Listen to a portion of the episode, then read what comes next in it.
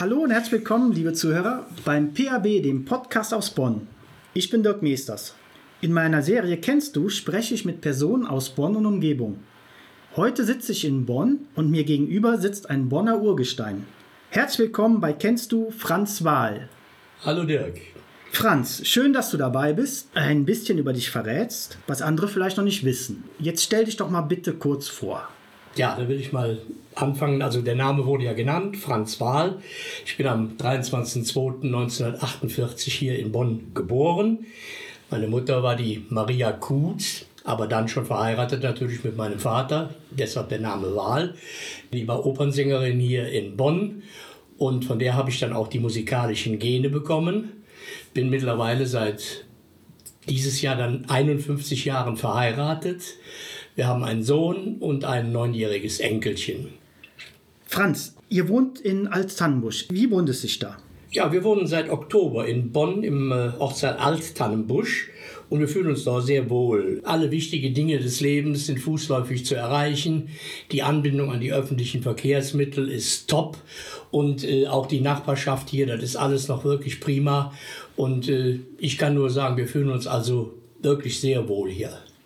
Wie schaut denn euer momentaner Alltag aus? Ist ja nicht so wie immer, ein bisschen anders. Es ist alles anders. Es fällt einem manchmal auch ein bisschen schwer. Ich will nicht sagen, dass uns die Decke auf den Kopf fällt, weil wir haben ja noch Hobbys. Ich schnapp mir zwischendurch mal die Gitarre. Wir lesen. Wir kommen auf einmal wieder in den Keller und suchen unsere Gesellschaftsspiele raus. Dann wird schon mal Romy gespielt oder Mensch, ärger dich nicht wir befolgen halt auch die Regeln. Das beinhaltet dann auch, dass wir natürlich viel zu Hause sind. Aber das fällt uns nicht schwer. Und da wir uns ja auch nach 50 Jahren noch gut verstehen, gibt's hier auch keinen Terror, dass also irgendwas äh, hier auf sich oder sich aufbaut, wo man sagen wird, ach Mensch, jetzt kann ich nicht mehr Sinn. Nein, alles prima. Und deshalb überstehen wir die Zeit dann auch. Ich hoffe natürlich, dass wir irgendwann Licht äh, am Ende des Tunnels erblicken und diese Zeiten dann vorbei sind. Gerade gerade jetzt in der karnevalistischen Zeit, in der wir uns ja im Moment normalerweise befinden würden. Und das wären alles immer die Wochenenden für mich auch Großkampftage. Aber gut, ist halt nicht. Wir hoffen, dass es bald irgendwann ein Ende hat. Das wird es haben. Ein gutes Ende. Erzähl doch mal etwas über deinen Weg als Musiker. Welches Instrument du spielst, hast du genannt, ist die Gitarre. Mit welchen Bands warst du unterwegs? Ja, nach den von mir gegründeten Moody Stones habe ich dann im Anschluss natürlich noch bei vielen Bands auch gespielt hier in Bonn. Da waren Take Five, Outsiders, die Kennt the Dog Company, äh, die Dave Freeman Band, mit der ich auch lange gespielt habe. Und bin dann aber 1980 in den Karneval abgewandert und habe mich dann der Junge von der Cher Sick angeschlossen. Die waren damals in Köln gerade unterwegs und ja. hatten mit, mit Recken aus der Altstadt einen ersten Hit. Ja, und aus dem erstmal kennenlernen, weil ich nicht wusste genau, Karneval ist das für dich oder nicht, sind dann 21 Jahre geworden, bis zu meinem Bühnenabschied 2001, wo ich dann im Metropol, äh, da musste ich aus gesundheitlichen Gründen auch mal ein bisschen kürzer treten und habe dann gesagt, so, ich beende jetzt meine, meine Karriere. Franz, du warst mit deinen ersten Bands ja in Bonn unterwegs. Wo hat man da gespielt? Ja, wir haben gespielt in der OT auf der Kölnstraße, im Schützenhof im Dannenbusch, im 1600 Club und im Busstop. Das waren zwei Clubs, die waren unter dem damaligen Bürgerverein. Da steht heute das Hotel Bristol und da war ein großes äh, Gebäude, in dem auch Theater gespielt wurde, in dem Opernaufführungen stattfanden und in dem Festsaal haben dann damals auch live die Kings gespielt und unten in den kleineren Clubs haben wir dann mit den Bands, mit Moody Stones und so weiter, haben wir dann da gespielt. Und dann der 1600 Club, das war so, ein, so eine Art Studentenclub ja. und der Busstop war so, wie man das so sagt, der, der Arbeiterclub. Äh, da kamen so die Normalos hin und äh, ich hatte aber immer das Glück, dass ich mit meinen Bands immer in beiden spielen konnte. Perfekt. Ja, und wen das interessiert, was in den 60er und 70er Jahren hier in Bonn beattechnisch so am Start war, dem kann ich also nur empfehlen, er soll mal auf die Seite gehen www.bn-beat www.kurt.de. Die ist sehr informativ aufgebaut. Der Kurt Berger hat das hervorragend gemacht. Da sind die ganzen Musiker aus der damaligen Zeit drauf. Da sind auch die Clubs und so weiter. Also ich kann nur sagen, geht mal auf die Seite, dann habt ihr alle Infos, was in Bonn in den 60ern musikalisch los war. Danke, das hört sich sehr interessant an. Da waren aber auch noch andere Bands mit am Start. Mir fällt unter anderem direkt 3.1 ein. Dazwischen war eine Phase von, von 13 Jahren, also nachdem ich dann 2001 meinen Abschied genommen habe, war eine Phase bis 2013, bis ich dann in den Ruhestand gegangen bin. Und wie das so ist im Ruhestand, man bleibt nicht ruhig und äh, hatte per Zufall dann meine alten Freunde Gregor Kess, Georg Palmersheim und Hans Jansen bei einem Benefizkonzert äh, wieder getroffen. Ja, und zwischen dem Wiedertreffen und der ersten Probe lagen dann auch nur ein paar Wochen, weil wir dann alle der Meinung waren, ach, sollen wir nicht noch einmal. Und dann haben wir da noch mal ganz zum Schluss äh, wirklich tolle sieben Jahre bis 2019 gemacht, bis ich dann aber jetzt endgültig 2019 gesagt habe, ich, ich kann es nicht mehr so, das wird mir zu anstrengend. Drei Stunden Kneipenkonzerte mit äh, Gitarre spielen, mit Moderieren, mit allem drum und dran. Das wird mir ein bisschen viel und habe dann endgültig die Gitarre an den Nagel gehängt, aber nur in dem Sinne, dass er hängt. Aber ich spiele natürlich noch, klar. Franz, du sagtest eben, deine erste Gitarre, die hast du dir gekauft bei einer Frau, da lag die in der Schublade. Du warst doch auch mal selbstständig und hattest ein Musikgeschäft. Ja, wir haben unseren Laden 1981 äh, in der Altstadt eröffnet mit meinem damaligen Geschäftspartner Ali Stolle der ja vielen auch bekannt ist, der nachher auch als Akkordeonist natürlich bei, bei der Junge mit dabei war. Wir haben auch vorher schon in, in, bei den Outsiders zu Beat-Zeiten gespielt, also ein ganz langer Wegbegleiter. Und dann haben wir von 81 bis 2001 war ich dann mit in dem Laden drin. Und nachher kam dann der Ruf nach Düren und dann habe ich mich entschlossen, weil da auch durch Internet und so gingen die Umsätze zurück. Und dann haben wir gesagt, für zwei Familien lieber mal nur einer. Und dann hat der Ali den, den Laden weitergeführt und ich habe mich dann aufgemacht zu meiner neuen Tätigkeit. Und insofern der Laden wurde aber dann nachher 2007 haben wir dann ganz komplett aufgehört. Ich war dann immer noch so eine Art stiller Teilhaber. Aber auch da haben wir natürlich viele, viele Menschen kennengelernt. Bernd Stelter kam immer angefahren. Zum mhm. Anfang seiner Karriere hat seine Seiten da gekauft. Konrad Beikircher hat sich da äh, seine Instrumente pflegen lassen. Und in der Lehre bei uns, vorher als Praktikant, war der Harry Alfter. Man kennt ihn heute von Brings. Jawohl, sehr bekannter Gitarrist. Das war die Musikecke übrigens. Da ist heute noch von außen zu sehen, wenn man dran vorbeigeht. Richtig, ja. Steht's noch Schild ist noch unverändert, ja. ja. Franz, was waren deine besonderen Momente als Musiker? Ja, wir waren unter anderem mit der Junge für eine Woche in Peking, haben dort zwei Konzerte gegeben in einem großen Freizeitpark mit jeweils fast 25.000 Zuschauern. Der Höhepunkt war dann jeweils, dass ich unseren Dolmetscher gebeten habe, den Besuchern unser Traditionswort Alaf zu erklären und wie wir es ausrufen. Tja, und dann kam der Test. Ich rief dreimal Peking und die 25.000 Chinesen riefen dann dreimal Alaf. Alaf, Alaf. So, das sind Ereignisse und Erlebnisse, die erlebt man auch dann teilweise ja nur durch die Musik, weil ich weiß nicht, ob ich sonst in meinem normalen Leben mal nach, nach China gekommen wäre, aber das sind Momente, die vergisst du nicht und da zehrt man dann auch lange von. Das soll man, das muss man. Du warst selber auch mal als Veranstalter und in einer Veranstaltungshalle tätig, richtig? Ja, das war die Arena Kreis Düren mit einem Fassungsvermögen von ca. 3000 Besuchern. Eine Multifunktionshalle, die noch unter der Woche für Schulsport geeignet war mit vier Hallenfeldern. Und am Wochenende spielte dann Evivo Düren, Volleyball-Bundesliga, ja. spielten ihre Heimspiele da. Und an den restlichen Tagen musste ich dann mit meinem Team dafür sorgen, dass die Halle immer entsprechend für Konzerte vorbereitet wurde. Und da hatten wir dann wirklich die großen Namen auch ganz schnell in der Halle, immer vor ausverkaufter Halle.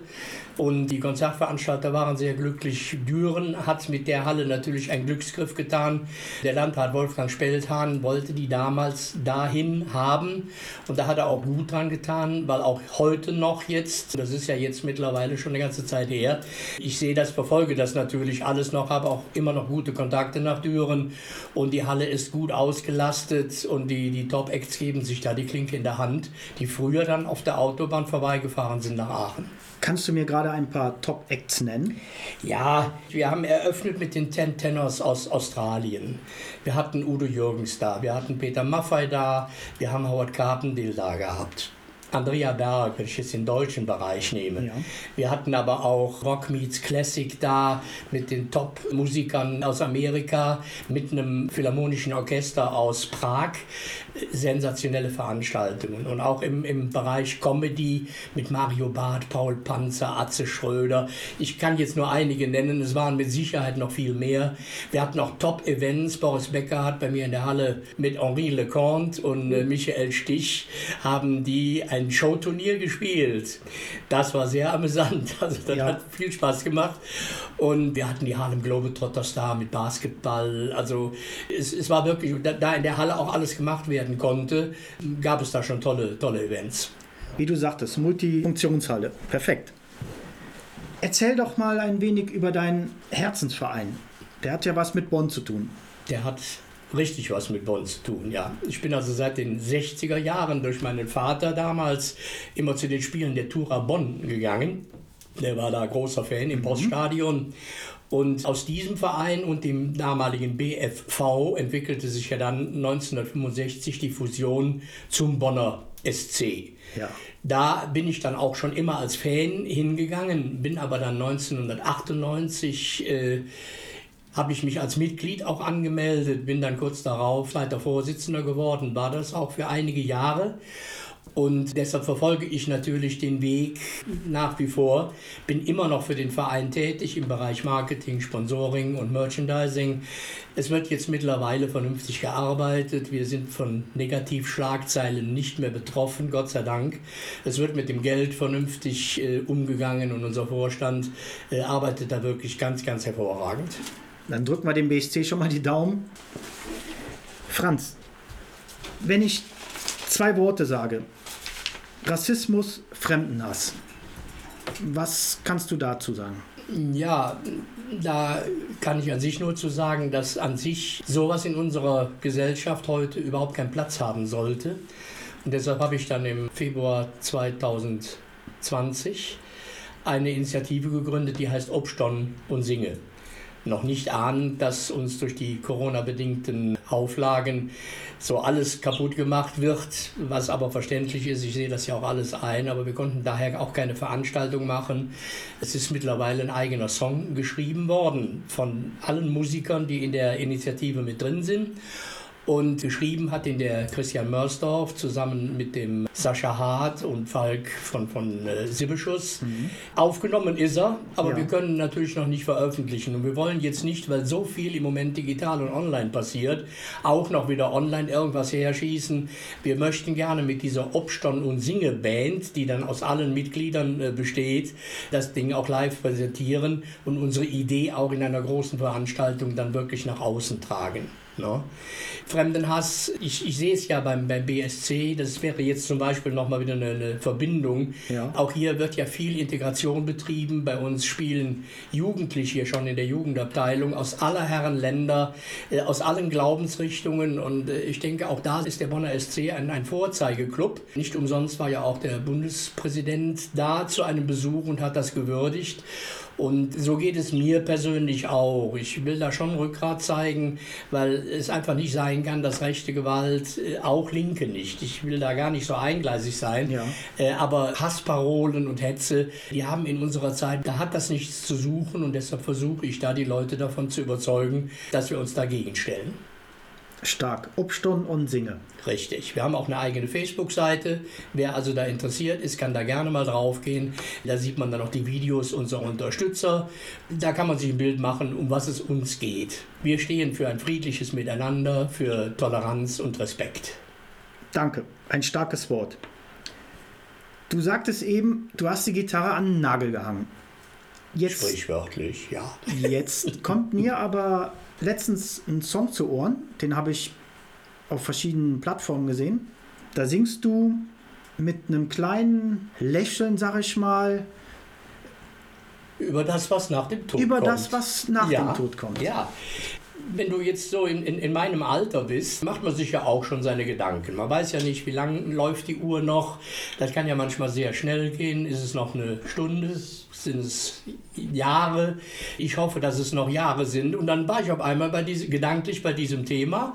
Und dann habe ich gedacht, ach nee, also äh, der liebe J, auf mich soll er bitte noch ein bisschen warten.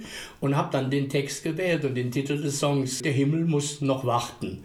Und das habe ich dann so ein bisschen lustig auch vorne verpackt. Und der Refrain soll allen Mut machen, auch Älteren, dass wir einfach bewusst leben und dass wir einfach uns, uns darauf konzentrieren, dass wir noch schöne Jahre vor uns haben und die negativen Dinge halt möglichst ausblenden. Das ist nicht immer einfach, aber das sollte man halt einfach versuchen. Das ist ein super schönes Schlusswort, lieber Franz. Da würde ich doch sagen, zum Ausklang blenden wir das Lied noch ein bisschen ein. Gerne. Und verabschieden uns damit. Liebe Zuhörer, vielen Dank. Das war's mal wieder bei Kennst du den PAB, den Podcast aus Bonn. Euer Dirk. Nein, es ist noch nicht so weit. Der Himmel muss noch warten. Ich schau später mal vorbei. Will noch ein bisschen leben. Nein, es ist noch nicht vorbei. Doch das alles kann warten hoffentlich noch reichlich Zeit. Sitz gemütlich im Garten, nein, es ist noch nicht so weit. Der Himmel muss noch warten, ich schau später mal vorbei. Will noch ein bisschen leben, nein, es ist noch nicht vorbei.